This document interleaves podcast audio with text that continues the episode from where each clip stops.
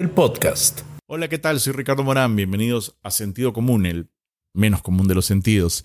Bienvenidos a este espacio feliz donde conversamos, donde nos contamos nuestras cosas, donde, donde me mandan sus preguntas, donde la pasamos bien, donde, donde nos sinceramos, donde yo me sincero y ustedes también se han sincerado conmigo mucho y, agradezco muchísimo eso.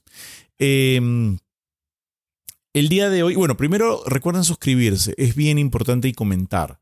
Eh, compartirlo, ponerme un like. La, recuerden que a los 25.000 suscriptores, que es ahorita, vamos a sortear un libro Yo soy tu padre, Yo soy tu padre, mi libro.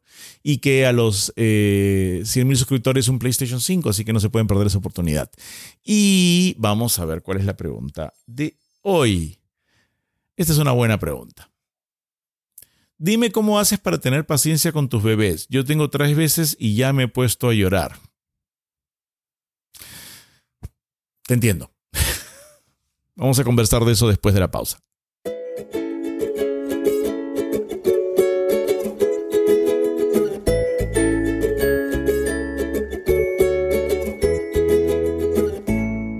Y recuerda que al llegar a los 100.000 suscriptores, sortearemos un PlayStation 5 entre todos los suscritos que hayan hecho comentarios. Recuerda que tienes que estar suscrito y que tienes que haber hecho por lo menos un comentario. A más comentarios, más posibilidades de ganar. A ver. Creo que lo primero que voy a decir es algo que necesito que todos los padres, que, que todos los padres estemos de acuerdo en algo tenemos que aceptar que a veces no aguantamos y no podemos. Incluso los que tenemos ayuda. Yo tengo mucha ayuda acá en mi casa. O sea, yo no me hago cargo de mis bebés 24 horas del día, 7 días a la semana. Cuando estoy trabajando, cuando salgo a la calle, cuando estoy haciendo otras cosas, hay gente que se encarga de ellos. Incluso cuando necesito trabajar acá en la casa también. Entonces, este, en ese sentido soy más privilegiado.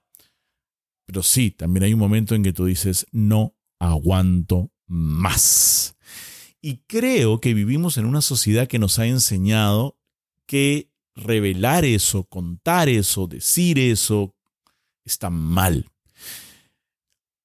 El otro día estaba conversando, no el otro día, hace varios años, estaba conversando con eh, algunas amigas que eran mamás eh, y estaban tomando unas copitas de vino y se empezaron a soltar y se empezaron a relajar y súbitamente ocurrió algo mágico que a mí me pareció increíble, y es que empezaron a decir la verdad. Por primera vez las escuché decir la verdad. Empezaron a desahogarse y todas estaban hartas. Estaban hartas de que el bebé se les meara encima. Estaban hartas de que la lactancia materna que les habían romantizado y que era el vínculo y la unión les sacaba sangre y se les arretaban los pezones y le dolían. Y era horrible. Estaban hartas de que durante el embarazo nadie cuenta que debido a que el bebé crece la pila se les escapaba sin control. Estaban hartas de... Estaban hartas de todo. Estaban hartas de que un bebé lloraba y el otro corría en una dirección y el otro le decía que no y no tenía forma de controlarle más allá y el de aquí no quería comer la comida y era como que... Y, se sinceraron mucho. Por eso, eh, al poco tiempo nos pidieron en Radio en la Botella, en esa época yo trabajaba activamente en televisión, que hiciéramos un piloto para, para Canal J y salió un programa con Yanela Negra muy divertido y muy bueno que se llama Alerta Bebé, que la idea era que las mamás contaban toda la verdad. Y de hecho, en el piloto, una de las primeras cosas que le pido a una mamá que cuente es esto, que se hacía la pila. Este, porque el bebé presionaba la vejiga. Y que luego cuando salió el bebé tuvieron que coserle... O sea, chicos, no es fácil paternar, maternar, no es fácil tener una familia y somos humanos, no somos de piedra. Y la expectativa que la sociedad tiene sobre los padres y las madres, más que nada las madres, aquí yo estoy hablando sobre todo por mis amigas mamás, este, y estoy seguro que ellas pueden hablar de esto mejor que yo, me estoy como metiendo en un terreno que no es mío desde mi punto de vista, pero eh, hay una presión de la sociedad para que el acto de maternar o paternar o formar una familia sea un cuento de hadas con tu panza gigante pintando el cuarto donde va a estar el bebé, cuando en realidad te duele como mierda y se está moviendo y quieres echarte y se te han hinchado los pies, pero en la foto estás con tu brocha de pintura pintando rosado, así lindo, ¿no? Que a la hora del embarazo, a la hora de dar a luz, pues todo abajo se desarma y no queda igual, este, y luego estás, ¿qué, ¿Qué es esto? Que que de verdad a las 3 de la mañana, después de 4 o 5 semanas levantándote a las 3 de la mañana, a veces el bebé llora y tú dices, ¿por qué no se calla, maldita sea? O como yo, que voy a contar con toda sinceridad, hay días que salgo del trabajo y paro en algún lado a tomarme un café o comerme un sándwich y esperar a que se duerman para llegar a la casa y que ya estén dormidos no me da vergüenza contarlo. Así que esta amiga que nos ha escrito, que dice que no sabe cómo tener paciencia y que a veces se pone a llorar, te digo, estoy contigo. O sea, está bien que no tengas paciencia. Es, es normal que no tengas paciencia. Al contrario, lo anormal sería que yo llegara a tu casa y tú estuvieras con tus tres bebés bañados, limpios, impecables, con las uñas cortadas, las orejas limpias, zapatitos medias, toda la casa limpia, toda la ropa lavada, todo oliendo a flores, los niños corriendo por ahí por la salita haciendo dibujitos con pétalos de flores y tú sentada en una silla tomándote una copa de vino y diciendo la vida es maravillosa. Eso no existe. Si yo llego a tu casa voy a encontrar a tres sapos, todos despeinados, a uno que no se ha bañado en dos días, todos con las uñas largas y negras, corriendo por todos lados, uno de ellos pintando la pared con un plumón, el otro abriendo un cojín y sacando las plumas, el otro jalándole la corra al gato, la comida quemada, la ropa sucia, todo apesta feo, tú estás en bata, no te has cambiado en dos días y estás pidiendo ayuda a gritos. De hecho, creo que una idea de negocio, así como hay Rappi, sería un servicio que tú en un momento apretas un botón en tu celular y llega un carro con una nana que entra a tu casa, se encarga de tus bebés, a ti te suben al carro, te dan una botella de vino, te llevan a un descampado y puedes gritar durante una hora. ¡Ah! Tomándote el vino. ¡Ah! Y de ahí te suben al carro, te devuelven a tu casa y estás tranquilo, tranquila para atender a tus bebés. No es fácil. Y cuando tú dices, cuando me escribes y me dices, ¿cómo haces para tener paciencia? No tengo paciencia, al igual que tú.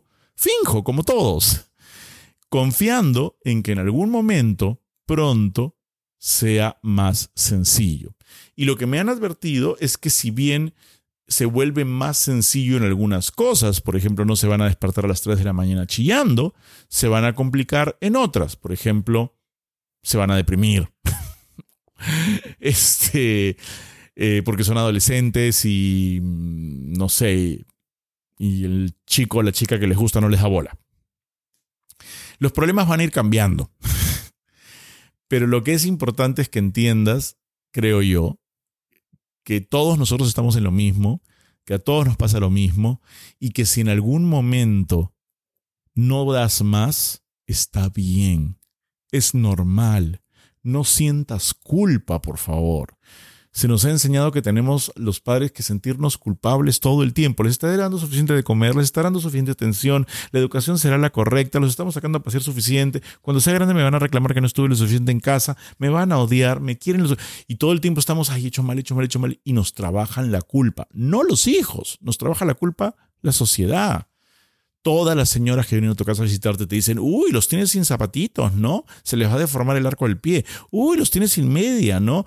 Uy, los dejas comer dulces, porque mis hijos no comen dulces. Uy, los dejas tan cerca de la ventana. Uy, le deberías cortar el pelo. Uy, y en realidad quienes joden no son los bebés. Quienes joden son otros adultos que te hacen creer que tienes que vivir a la altura de un estándar imposible que nadie puede conseguir y que nadie ha conseguido y que no sirve para nada. Trata de divertirte más con tus hijos y trata de relajarte un poco más y, dejarlos a ellos descubrir por su propia cuenta las cosas que les gustan. Sé clara con los límites y no sientas culpa, porque esos llantos y esa desesperación dudo que sea porque gritan todo el tiempo o porque lloran todo el tiempo.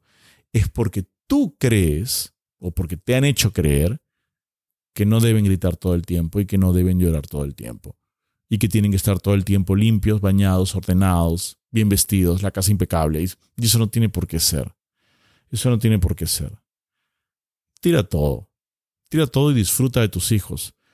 Cuando tengan 18 y ya no te quieran abrazar, no quieran presentarte a tus amigos, amigos, no paren nunca en la casa, vas a decir, me pasé los primeros cinco años de su vida gritándoles y llorando y encerrada en el closet. Lo cual entiendo, hay que hacer de vez en cuando, pero si están corriendo por la sala tirando cosas, corre y tiras cosas con ellos. O sea, créeme, después vas a extrañar no haberlo hecho lo suficiente. Y está, creo que me quiero ir con mis hijos a pintarnos la cara con plumón. es difícil, es difícil.